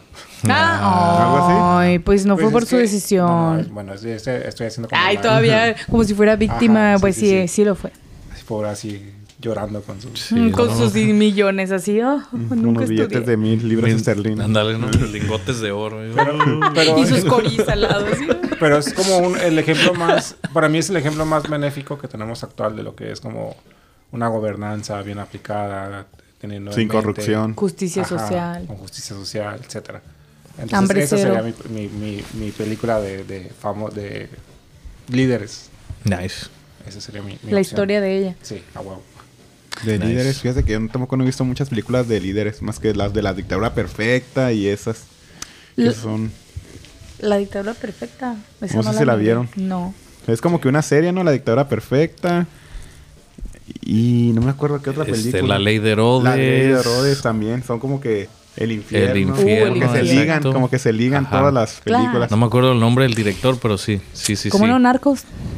Las Este. series. No, pero sí, son, son, son cuatro. Y creo que Un Mundo Feliz, algo así se llama. Este. Sí, que las cuatro es protagonista, ¿cómo? Damián Alcázar. Exacto. Este, creo que la menos conocida es la de Un Mundo Feliz. Este, pero está, están, exacto, están muy buenas y sí representan muy bien, ¿no? La situación del país. Pareciera que no, pero bueno, no, es que está, muy bien representado. Hay, hay una película también sobre Tlatelolco, un par de películas. La de Roma, por ejemplo, ¿se acuerdan? Según entiendo que dentro de la película, que para mucha gente fue muy aburrida, eh, Para, para mí no fue muy aburrida, pero me pasó como mucha gente que la vi en dos partes porque, porque circunstancialmente me quedé dormido Claro. la primera vez. también yo claro. me aburrí, o sea, no me aburrí, pero sí estaba muy cansada. Y justo te refleja esa película mexicana, la historia, o sea, mi papá ah, es jubilado del IMSS, ¿no? Y el padre de esa familia es un médico IMSS. Con dos familias. con, bueno, o claro, obvio, y en la Ciudad de México, ¿no? Pero te muestran también como la, la- la- me, me hubiera encantado que con el tiempo que duró te, te- se dieran el tiempo para mostrarte con más claridad a cada uno de los personajes. ¿Te hubiera gustado que hubiera pasado en Roma? ¿En la película de Roma? No, lo que, bueno, lo que la reflexión que venía de Roma es que hay una escena en donde ella está en el hospital. Cuando es, perdió el hijo. Si es que ya la vieron, ajá. Sí, ya la miramos. Eh, eh, acuden al hospital y se ve por las ventanas y te hacen alusión o referencia a lo que pasó en Tlatelolco. Sí, porque de hecho la película está basada en los años... En los, a, a finales de los años 60, principios de los 70, 71, que era la historia real de Cuarón, ¿no? Supuestamente, es como que la vida de Cuarón. De. Alfonso. Sí. Y sí, cuando se salieron los famosos halconazos, cuando estaba la changa de presidente, Gustavo Díaz Ordaz, apodada la, la changa por los dientes. Me parecía el, changa. el bullying, ¿no? Clásico. Sí, sale esa, esa escena. A mí me, me- fascinó. Un tiempo me, me, me enajené mucho investigando sobre la, lo- sobre la matanza de Tlatelolco, que supuestamente había iniciado por, por un partido de Tochito en la UNAM. ¿A poco? Y, los, y las bandas, pues, no recuerdo exactamente cuál era el otro bando, pero habían salido como de broncas. Entonces ya se fueron a la, a la Plaza de las Tres Culturas en Tlatelolco y ahí ya... Que también fue como que disfrazado para levantarse en contra del gobierno. Y lo que quiso hacer entonces, este, la... La changa quiso parar ese desastre porque se venían los Juegos Olímpicos de, Simón. de México 68. Entonces fue cuando ya él alzó las... Metió al, al ejército mexicano para aplacar eso de un chingazo. Yo pienso, yo pienso y he investigado que eso era como que un pleito así, pues, de porros, ¿no? Como le decían antes. Pero el gobierno lo... Lo escaló. Se metió, se metió sus manos. Le sacó y, pues, provecho. pasó todo eso. Me, me, me lo imagino como el meme del de Anchorman, como That Escalate Quickly. Simón, algo así. De hecho, hay una película, hay unas, pues es un documental que acabamos de ver Perdón. en una plataforma Disney que tiene dentro de su plataforma es Discovery, ¿o qué es? Nat Geo. Nat Geo. Hay un documental que se llama Fauci o Fauci. Está buenísimo. ¿De qué trata? Ese güey no es presidente de ningún país, pero fácilmente podría haberlo hecho. Y la tarea que logró, eh, pues yo creo que ha sido mayor que el éxito que han tenido pobres presidentes de Estados Unidos y de muchos países. Pues es el director del Centro Nacional de Enfermedades Infecciosas en Estados Unidos y muestran cómo su vida desde sus inicios fue dirigida a la investigación y fue uno de los pioneros en la búsqueda del tratamiento para el VIH. Y eh, ahora con el COVID estuvo muy involucrado, o al frente más bien, del control de la pandemia. Y está perrísima, o sea, porque también te muestran, te muestran tres escenarios. El escenario donde estuvo en, eh, no voy a hacer mucho spoiler porque sí está, está muy chido que lo, que lo vean. El escenario donde está eh, con la lucha del VIH, en la investigación para, para encontrar la, la cura, cómo la población también afectada quiere encontrar lo mismo y se unen, cómo después te ponen la las escenas actuales de cómo enfrentó a la pandemia, cómo se anteponía ante el presidente y sus decisiones y opiniones, y muestran durante todos estos dos o, escenarios cómo llevó su vida personal. Y está perris, o sea, esa es la parte que tú te quedas como wow, o sea, todo lo que hizo y siempre tuvo una familia y nunca se dejaron, pues. Mm, la voy a ver. Me, me gustó ese, esa introducción. Ajá, y pues obviamente también está con un matiz político, todo lo que pasa, obviamente. Todo lo que sucede absolutamente. Desde el recurso que obtiene, con quién se relaciona, con qué grupos y organizaciones también tiene que relacionarse. ¿Ibas a decir algo? No, Cool, te cool, estaba escuchando cool. con mucho gusto. Pues bueno. ¿Gustan continuar? Hoy la paramos. Yo nomás quería mencionar ahorita que estaban hablando de Tlatelolco, ¿no? Mencionaste que a ti te, me, enaje- gustó me mucho y enajené tú- un rato en, Ah. en lo de Tlatelolco, sí. este, recuerdo que en una parte de, de mi libro favorito, se llama Nación TV. Este, muy interesante, se trata, es- está escrito en forma de novela. ¿Habla de Tlatelolco? habla de toda la relación entre la televisión mexicana y la política y cómo son Aliados. dos, ajá, exacto, ¿no? Cómo siempre han sido aliados y cómo nos han llevado a donde estamos.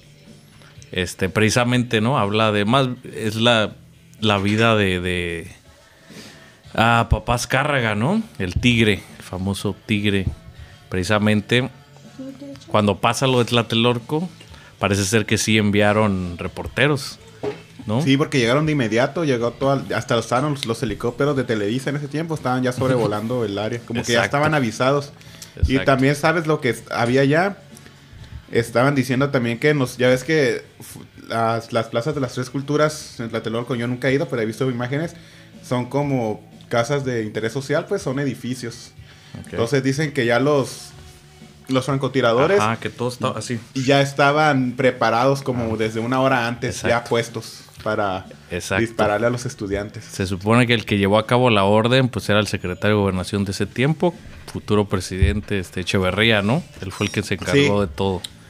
Algo Este, así. Y precisamente hay un pasaje excelente ¿no? A ver, a este- ver, en, este- en el libro, que así, tal cual, no lo estoy exagerando ni, ni nada, pero llega el asistente Azcárraga con, este, le pregunta, oye, ¿encontraste todos los videos? Ya juntaron todos los videos de lo que pasó, ¿no? Este sí, no, que ya está, ok, y ya los ve como los tiene todo, y le pregunta a alguien, no recuerdo quién le pregunta, pero ¿qué es lo que tienes ahí? Los huevos del presidente. Bestia. Así. Textualmente. Díaz Ordaz, así ta- tal cual lo trae. Fue un Aquí fenómeno están muy los huevos del eso, lo de presidente. Ojalá algún día deberemos de hablar en este espacio sobre los, los sucesos que han marcado a nuestro país. En México también ahí sí ya me puedo defender más y he investigado. Tengo muchos, muchos por hablar. Me encantaría que hablaran con un amiguito de Guatemala. Bueno, es un amigo, colega, que... Cristian se avergonzaba más que yo, pero eh, tenía tantas referencias sobre la historia de México y su país que yo a veces me he quedado avergonzada de que cómo puede saber Un extranjero más de México que uno, ¿va? Más de la historia de México. Ándale. Nos, Cuando- nos mandó a estudiar. Entonces le gusta mucho la historia de México. Sería interesante invitarlo un día. Y que La historia de Latinoamérica en general. De cómo inició. También fíjate que investigó mucho sobre Tijuana. Cómo de por qué el nombre de Tijuana y la tía Juana. Sí, sí, hay, sí. No sé si han escuchado de ese tema. De que supuestamente es una señora que acogía a los gente que venía de fuera. Y se la llevaba a las La misiones tía. de San Diego a que las bautizaran y todo ese desastre. Sería chido hacer algo así. Me gusta. También sería chido que invitaras a señoras que migraron de Sinaloa, Sonora, Guanajuato, y México, Ciudad de México, o sea, que viven ahora aquí, pero que fundaron Tijuana, pues. Porque Tijuana no es un, un- no fue un pueblo así como, nativos, colonial. Ajá, de Ajá. que como Ciudad de México, ¿no? De los... No tenemos acá fuertes y paredes baleadas con cañones y así. Como ni de casonas. De hecho, paso, Tijuana es relativamente nuevo, ¿no? Era de Tiene, misioneros. Relativamente, sí. tiene, ¿qué tendrá que se fundó Tijuana? ¿Unos ciento y tantos años? No tiene ni 200 años que se fundó. No porque recién cumplió su centenario, ¿no? Algo, así- algo así, pues te digo, no tiene ni 100 años que se fundó Tijuana. ¿Y Pues, cuánto ha crecido? Es un pueblo relativamente nuevo. sí, somos un pueblo que se cree ciudad. Sí estaría interesante para un tema futuro. Sí, yo como que esas ¿Con dos las, las confundía, ajá, pero por como los escenarios donde se dan, pero la historia es Ah, completamente sí, diferente. sí, ah, sí, ya sí, sé sí, cuál sí. es ya. Pero Gravity era más como Avatar, nada más ibas por... Exacto. Y por la Exacto. anécdota. Pero también una película con la que estuve viendo mucho tiempo era la de la naranja mecánica. Ah, sobre la, la técnica de Ludovico Justo iba y para cosa. Kubrick, exacto. A ver. ¿qué- Pero qué no, no, no, no, no, dale, dale, dale, por favor. Dale. No, te digo, pues tú, tú sabes más de eso, te digo, yo nomás este, hubo un tiempo que me fasciné con la naranja mecánica, el cómo están en- intentando re- readaptar a un malandro a la sociedad, ¿no? Con esas técnicas absurdas de Stardow y que como re- de adaptarse o hacerlo, el régimen que usaban para adaptarse vaya a la sociedad. Me gustó esa cura. Sí, ¿no? ¿Qué tienes que decir del autor? Es que, ah, es que el director. pff, sí puedo decir que es mi director favorito. La verdad. Porque, exacto, no todas sus películas eran súper diferentes, ¿no? O sea, el, el- el- el exacto, ¿no? Ah, Shining, Muchos ejemplos: eh, Laranja Mecánica, Shining, Ice White Shot. Eyes Wide Shot, ¿no? La que, este. De las que más me gusta es esta de la Guerra Fría, Doctor Love Strange, creo que se llama. Strange Love. Strange Love. Sup- Super, ¿no? La, la- el tipo de, de película este te llevaba por por trips bien existenciales, ¿no? Este totalmente de toda la raza, más ya ves este Space Odyssey 2001, ¿no? Revolucionaria, ¿no? Que también ahí entraron las teorías de conspiración, que ese fue el, el training para, para el Apolo y el aterrizaje a la luna. Sí, así, así fue. Como el cine también se, se cruza con, con eventos, ¿no? Históricos. De ahí le robó el- el- la, la última prueba del Joker de Christopher Nolan, de, de que le da a dos barcos una bomba para, para Ah. matarse. Pues eso, eso pasa la de, la de Doctor Strangelove. ¿La De- prueba? ¿La de multiversos? No, la de Doctor Strangelove, lo de, de Kubrick, que son unos pilotos que están, que están volando sobre la zona de- del, del país oponente y están debatiéndose si tirar la bomba o no porque perdieron comunicación con, con este La base. con la base. Houston. con. Ajá, entonces, entonces es la cura. o sea, se, se supone que en ese entonces había siempre constantemente eh, a- eh, aviones con bombas ya precargadas en caso de que detone la guerra. Es como ya estás en el aire, ya tiras el bombazo. Ándale. Entonces uno de esos aviones pierde pierde comunicación y está como en paranoia de saber si tira la bomba o no. Porque también está el otro avión del enemigo que también este quiere saber si tira la bomba o no. ¿Cómo se llama esa película? Doctor Strangelove. Este. Oh, está interesante. Ese sí. tema también me, me gustó mucho. Está muy buena porque es una sátira y, y, o sea, sátira en esos tiempos, ¿no? Muy, muy bien hecha. Este, en blanco y negro. Mu- Muy, chida.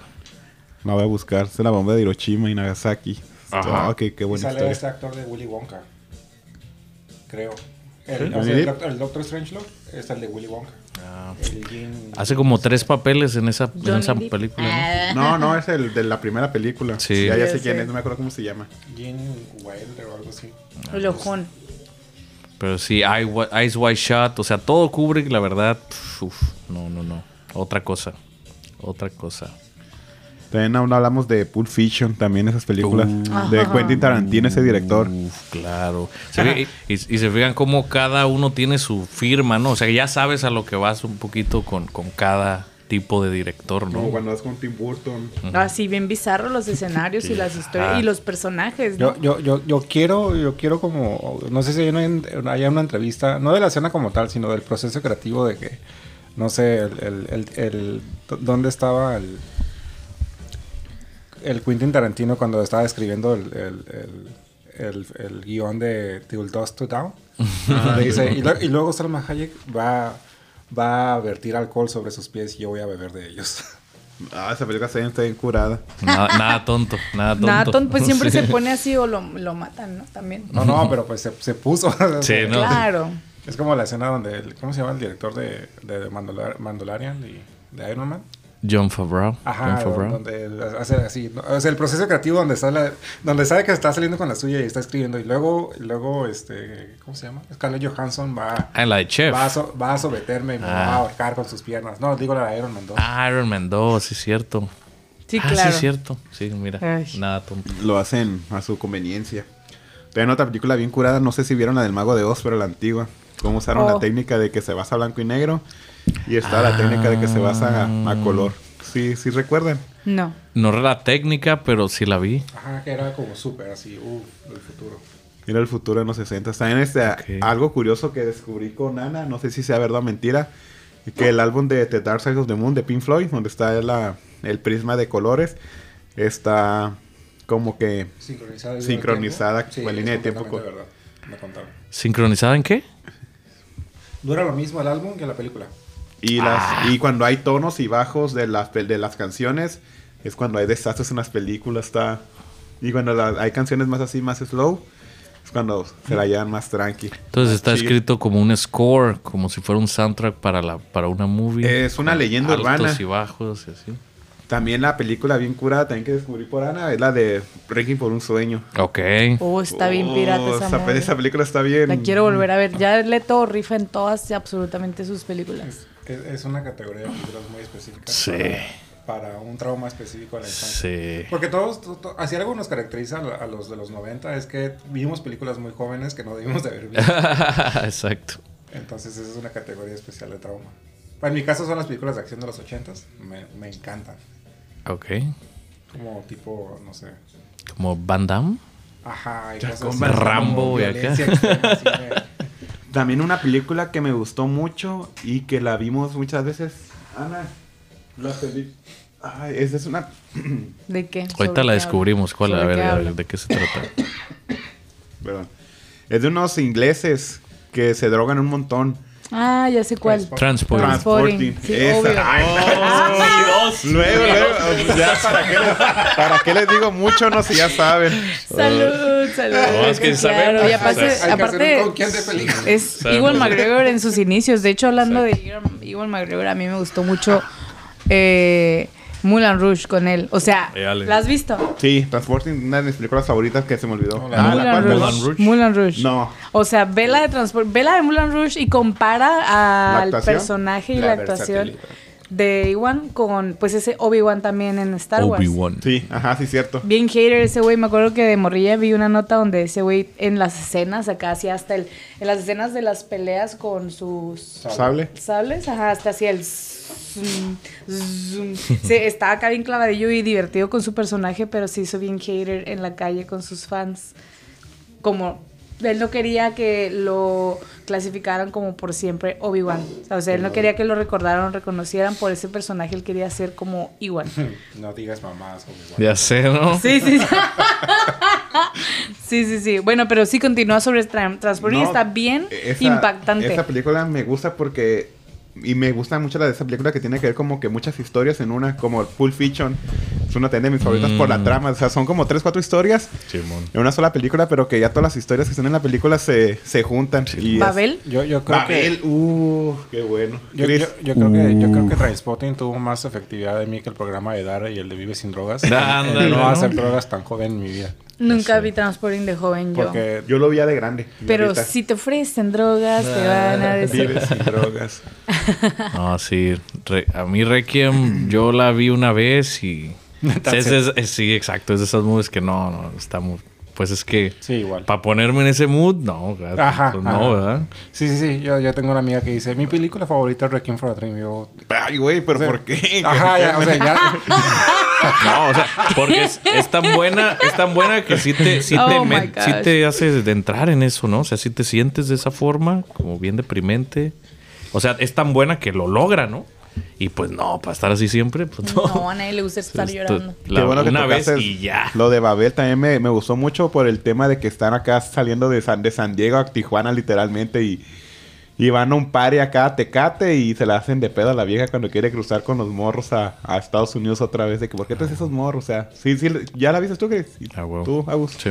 Pero cómo se, de- se- Ahí lo interesante de esa película, lo, lo puedo decir, que se invierten los determinantes sociales, ¿no? Sí, todo, ajá. Como cuando ellos están de viaje, por la el juego de unos chamaquillos que están jugando literal, a ver si Con la pistola japonesa, con la escopeta japonesa, ¿no? Exacto, como todas las historias justamente se conectan, ¿no? Por la pistola, por el viaje, por los niños, por la mujer que no necesariamente es indocumentada, No, porque sale a Tijuana. sale pero trae a un par de niños gringos, o sea, te los estás robando, ¿de dónde los sacaste? Porque Sí. están contigo, ¿no? Y no hay nadie que la pueda salvar y los niños terminan en un escena, escenario que muchos niños latinos terminan diariamente, ¿no?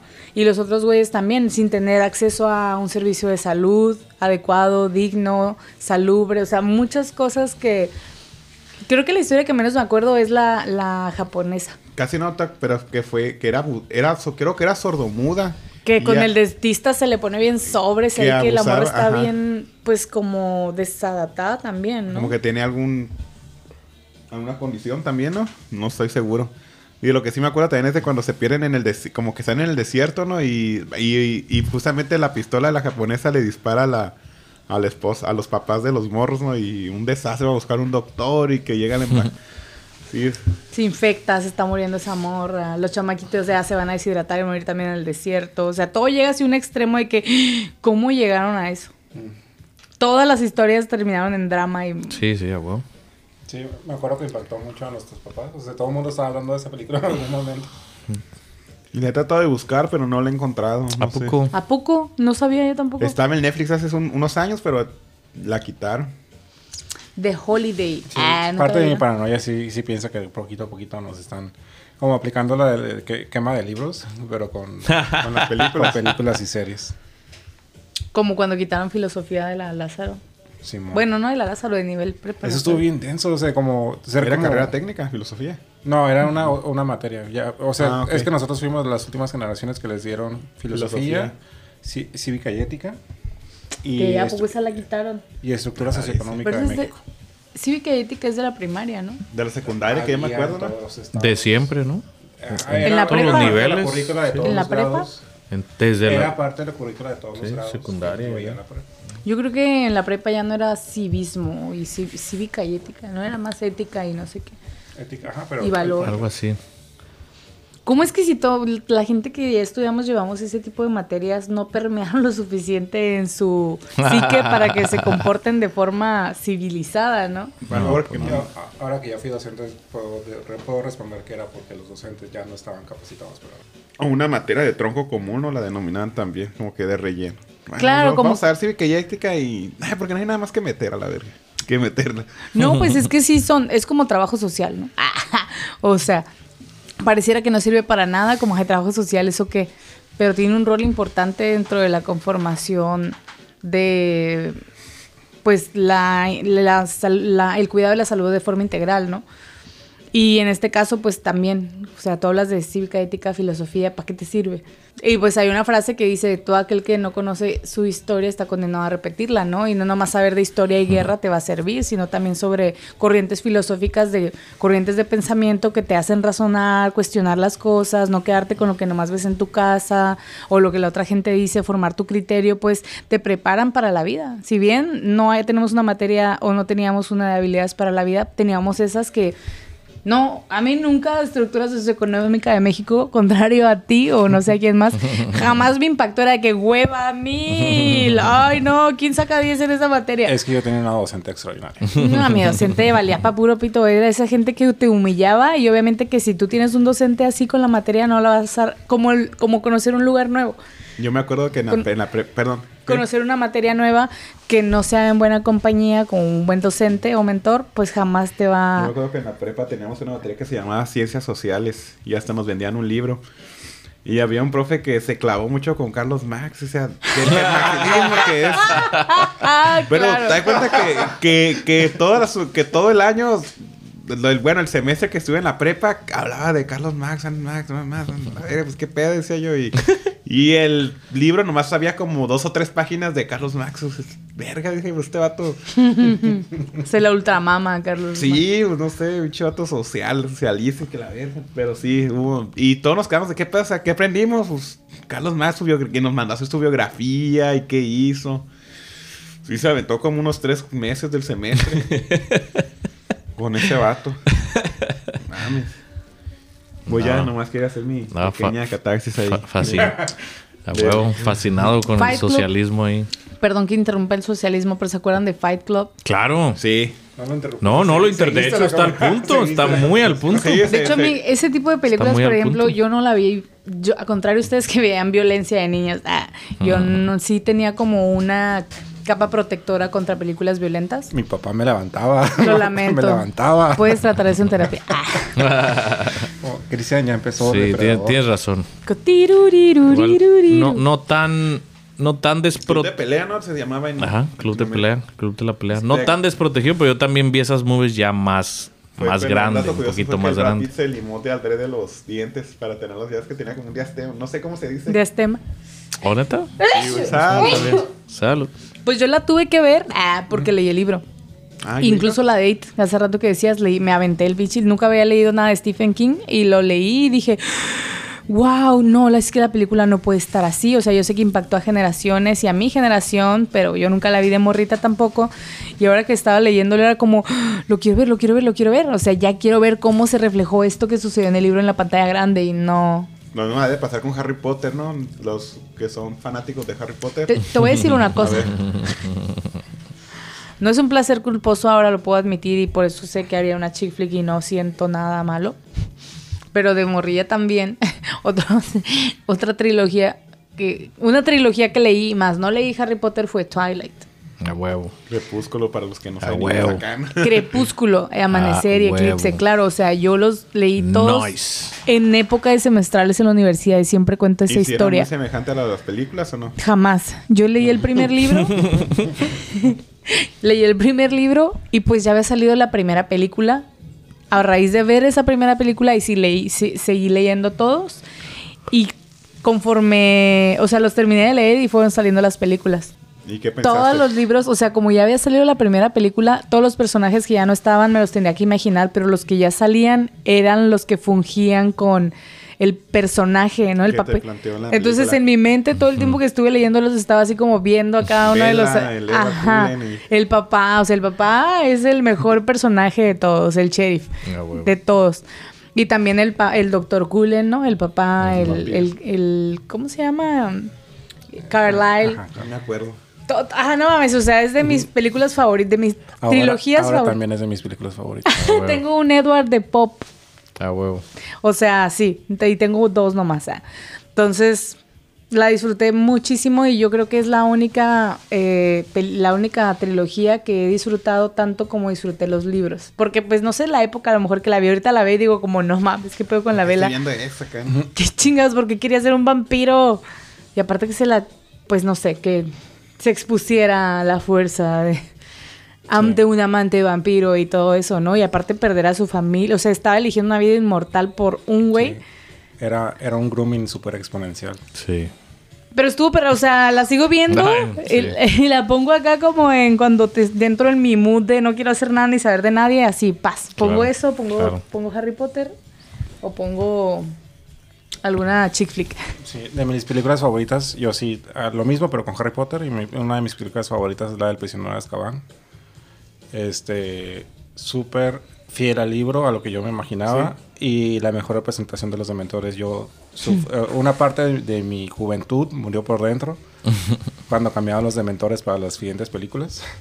Dirigida por Cuarón. Cuarón, exactamente. Exacto. ¿Por qué? Es mi película favorita de la serie de Harry ¿Cómo Potter. cambiaron a los dementores? Cuenta, yo no sé eso. A ver, ¿cómo Eh, está eso? al, al principio eran muy más como los, los libros, así como encapuchados, este que todo se ponía frío. Y ya en el- para el final ya eran como, no sé, como bolsas negras con como con un- una pelota. No sé, estaban, eran muy amorfos y, el- y en, y en los, en los libros eran más como, como entes, como tipo parca. Exacto. Mm. Sí, sí estaban, se veían. Y, y el tono de la película sí es como muy disruptivo entre, ah, todo niño y todo bonito, ahora sí. Y sí, ¿eh? No, y sí es cierto, sí es cierto. Tienes toda la razón. Sí, se fue Darks. Se fue duro. Fíjate que yo sí tuve la... Era un rato fan de Harry Potter, pero nunca he leído un libro de Harry Potter. Me gustaría, ahorita Yes. que tengo un poco más de tiempo libre, Yo, yo puedo presumir que me... yo- te quemaste todos. Cristian se aventó todos, ¿no? No, no, pero a- aparte mi, mi abuela me, me- me pidió el primer libro de... de, de- La piedra filosofal. No, de... de ¿En serio? sí. Te trajo como Y- la y yo- versión original. O sea, lo poco que Oh, sé de inglés ok. era porque yo, yo aprendí inglés. de- o sea, ya tenía mi, mi, mi, mi Larousse de, de inglés-español. Y iba página por página así traduciendo. Ok. Chistoso. Sí. Me imagino que esa debe ser como la original, ¿no? Ya traducida, ya cambia palabras. Me imagino que te cambia como el contexto de la historia. Y aparte como que expresiones inglesas, ¿no? Eso sí, sí, ¿no? Claro. Incluso entre latinoamericanas, o sea, no es lo mismo decir vela que candela, cilantro que culantro, o sea, como que está adaptada a Sí, claro. U- US-. USB y, ma- y ya- llave maya. llave maya. Llave Maya. Así le dicen al USB. en Costa USB Rica. en México. Real. ¿Cómo? ¿Maya? Llave. Maya. Llave maya. y ¿Llave maya? Busca, una, USB. busca un- en Google Va, una llave busca maya. Una llave Te va a salir un fascista del trabajo. un día lo dudó. Le dije, "Ah, es que en Costa Rica le llaman US, le llaman llave llave, maya y son puras USB USBs. USB. Por llave maya Costa Rica. o- Trae letrero de llave maya. Se llaman llave maya ya. ¿Me da una llave maya? Trae, mae. Sí, Se sí, dice sí. el mae en lugar de güey. Mae, ¿tienes una llave maya que No me sé, prestes? mexicano, no sé. Sí, sí, sí. Nice. Llave maya Costa Rica. No sabía. Sí. Ay, No, guacha. oh my gosh. Bueno, Este, arma. Arma. No, ok. ¿Por qué arma? Es, era un arma. Es la que tiene era- Cuau- Cuauhtémoc en la glorieta, la... Ajá, esa es una llave maya. A ver. A ver, a ver, yo voy. Es la que está en la glorieta Cuauhtémoc, ya es que tiene como una, una regleta. La regla, ah, ahora le puedes decir propiamente una llave maya. le dicen al, USB. Sí, porque por, es un USB. Porque parece. Se parece. Órale, interesante. Eso no, o sea, no sabía el origen del nombre. Ahorita que estaban hablando de, de Harry Potter, yéndonos poquito antes, o más bien combinándolo con lo que qué les gustaría dirigir o que se hiciera. Mi capítulo favorito, yo nada más leí del 2 al 6, eso quiero aclarar. Ah, también. Yo no leí ni el 1 ni el 7. Yo leí Específico. del- sí, exacto. Yo leí del 2 al 6 y el 6 es mi favorito y está el mi capítulo favorito A ver, ¿cuál es? que es el número uno. De hecho, se los recomiendo ah, cuando tengan ahí chance. Ahí está el PDF. Este está corto, no está tan largo. Y precisamente el primer capítulo del libro 6, que es el, el príncipe, ¿no? El príncipe mestizo. Sí. Este es el primer ministro de Inglaterra en su en su en su oficina. Ya se lo estoy spoileando. ahí. No, Este, no, cuenta. En su oficina y están pasando todos los sucesos de las 5, ¿no? Creo que vienen del 5 que regresó Voldemort y están como pasando muchas catástrofes y creo que se cae el puente en Londres y varios moguls, ¿no? Personas del mundo no mágico muriendo y como catástrofes así. Provocados por la magia. Ajá, y pues está el primer ministro como que, ¿qué está pasando? Porque pues, no sé, ¿no? Pues, ¿qué está pasando? Y está todo desesperado y este empiezan a suceder, se empiezan a mover los cuadros, ¿no? Y dice, oh, creo que está pasando otra vez. Y se anuncia el primer ministro de magia, ¿no? Como que el cuadro anuncia, en tantos minutos viene el ministro de magia. Y pues así como entre que es realidad o no, este, si pasa, se reúnen el primer ministro de la magia, ¿no? Bueno, Fudge y el primer ministro de Inglaterra, ¿no? Exactamente, que es... En, en las películas de Harry Potter casi no hay interacción con, con el mundo muggle, ya está este, animales fantásticos, pero en las originales casi no hay interacciones con el mundo muggle ni con personas no mágicas más que los tíos y así, ¿no? pero no hay como referencias a, ah, esto está pasando en el mundo este, no mágico, ¿no? En esta época. Ajá. Y eso como que lo junte eh, con, y que sea este, algo muy político también, ¿no? Que están como debatiendo. Oye, pues si tú tienes magia, ¿cómo que qué está pasando, no? Ayúdame, Sí, ayúdame. ¿no? Exacto. Muy, muy interesante. Ah, sí. Sí, es- me, me encantaría hacerlo como un. Que haya el. el- ya ven estos short films, ¿no? Así, este. 10, Sí. 12 minutos, que esté, pero así bien representado. ¿Crees que exista eso? La güey. magia. Así como la pinta Harry Potter. Así, tal, así como así, no. No, la magia es intangible. Hay, hay una. Hay una película que no tiene nada que ver con lo que hemos hablado, pero es una de esas películas que veía mucho con mis hermanas. Y que se llama Puente hacia Terrabitia. No, me nunca me la suena. Sale en un par de actores niños. No recuerdo su nombre verdaderamente ni en qué películas salen, pero el niño es muy famoso por una película que hizo de chiquito. Pues si la buscan ahí va a salir. Puente hacia Terrabitia. Pues son un par de amigos que viven en... O sea, la morrilla eh, crece en una familia en donde toma clases en casa, para empezar. Y vive en su mundo Montessori. Y pues se encuentra en la escuela cuando ya la inscriben con un niño pueblerino, hijo de pues, una familia convencional, eh, pues, con un trasfondo machista y así. Y ellos se- cuando se juntan deciden hacer su propio mundo imaginario, como obviamente impulsado por ella, porque ¿Es el donde se niño, ahoga el caballo? el niño no tenía, Ah, no, perdón, me equivoqué. Pero sigue, perdón. el niño no tenía eh, pues esta capacidad de imaginar tanto desarrollada, más bien no tenía tan, tan desarrollada esa capacidad porque él lo trataban como un adulto que tenía que trabajar, estudiar y de hecho él le gustaba mucho dibujar y hasta le quisieron tirar sus pinturitas, Oh, la sí. morra le regaló ella descubrió su talento y le regaló el kit y se lo querían cosas así, ¿no? E- Esa es como que la historia base y está bien trágico el final. O sea, es cuando ahí yo creo que fue de las primeras películas que vi, películas, películas como tal, aparte del zorro y el sabueso, ah, sí. que me ponían bien triste, así de, uy, es que, pero ¿por qué? ¡Qué injusticia! ¿Por Sí. qué sucedió así? Así te rompe el corazón. Creo que trae ahí una, una inspiración en esta que también era de Macaulay Culkin, ¿no? Que lo pican las abejas Ah, y la sí. niña se... ¿No? Que era como un romance de, de infantil. Infantil. Este... Y que se muere uno de las dos partes, ¿no?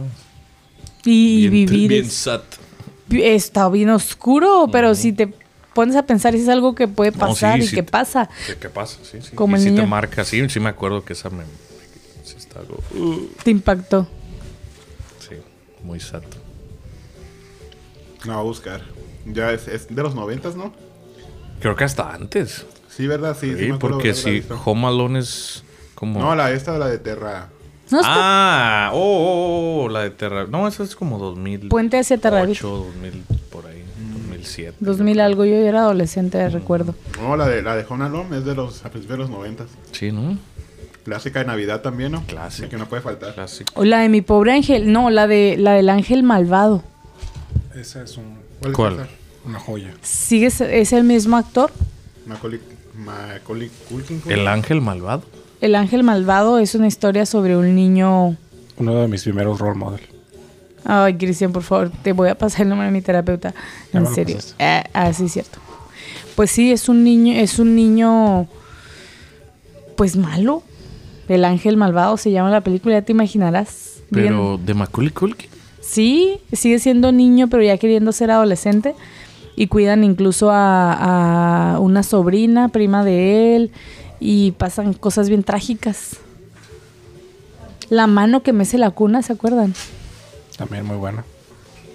Sí, pues en esta película pasan cosas bien trágicas. Sí está así como te marca. No la voy a spoilear, no creo que tenga caso, pero sí, o sea, incluso la mamá le tiene miedo. Ah, estaba diciendo de la mano que mece la cuna de esa película, ¿se acuerdan? ¿Quieres una chamarra, Memix? ¿O traes? ¿Cómo inicia esa película? ¿Recuerdan? La no, no, ni siquiera recuerdo. No, La, mano, que mece la cuna es esas películas genéricas que pasaban en el 21 o TV Azteca, eh, en donde yo nunca puse atención en mi niñez de que aquí hay, un- aquí hay una silla para que te sientes. De, de- de que pues la mano que mece la cuna es la mano de la niñera de la mujer de la casa que tiene un niño bebé y que tiene otro niño. Pero al inicio de todo esto mm, te explican por qué esa niñera es mala. Y sus intenciones pues obviamente que se hacen notar desde el momento en el que tú ya captas que es quién es que al inicio esta mujer estando embarazada acude a ginecólogo, ginecólogo la toca de forma eh, inadecuada, se siente ella pues violentada y lo pues lo, lo denuncia. Se hace un evento público y ese güey por la presión, pues porque empiezan a salir como a mí también me pasó, a mí también me lo hizo, a mí también me pasó, se suicida. Y pues la familia de él pierde todo porque él era el sustento de su familia y la otra morra se arde que porque está abrió la, la esposa del doctor se eh, pues volvió perdió la cabeza de forma pues por su rencor culpando a la, a la víctima de lo que le pasó a su esposo abusador Eh, entonces, pues así empieza la historia y ya te lo pone en la mano que mece la cuna. Es la esposa del doctor que se suicidó que va a cuidar a los niños de la mujer que lo acusó. Y en eso se desarrolla la historia. Wow. Uh, La mano que mece la cuna. Está bien fuerte. órale. ¿Ya es más antigua o es actual? Desde los 90, de los No, como de los No, 2000. noventas. Ajá. Uh, Sí, la vi. escucha, se escucha muy buena. de terror ya no me ha gustado, ya no me ha gustado ver películas de terror. Sí, hay muchas, sí me, me trauman. hay muchas, hay muchas joyas que revisitar. A lo mejor ya no, a lo mejor no es necesario buscar tantos estrenos, nada más ir a. Yo, yo me la paso viendo películas de, de acción de los 80 con Ah, efectos huevo. prácticos. Sí, es es mi- de una de mis categorías favoritas. Cuando era buen cine, porque ahora ya todo está hecho, como dijeron hace rato, ya está todo hecho en pantalla verde. Ya no es como antes de más práctico, ¿no? Entonces, Pues ¿para que qué? ahora la pantalla verde también como demuestra nuevos talentos en, lo, en el mundo digital, ¿no? No es cualquier cosa. También hacer las ediciones que caigan en el tiempo correcto, que se vean como reales. Ya sé. Ejemplo, Shrek, me acuerdo que fue de las primeras películas En 3D. en 3D que impacta como el parecido con la realidad de algunas cuestiones, pero sigue siendo sigue viéndose como un dibujo. Claro. Toy Story fue el pionero con Pixar de las películas en 3D. Algo bien. Que salieron. Bichos, una aventura en miniaturas, me acuerdo que tenía una, Nice.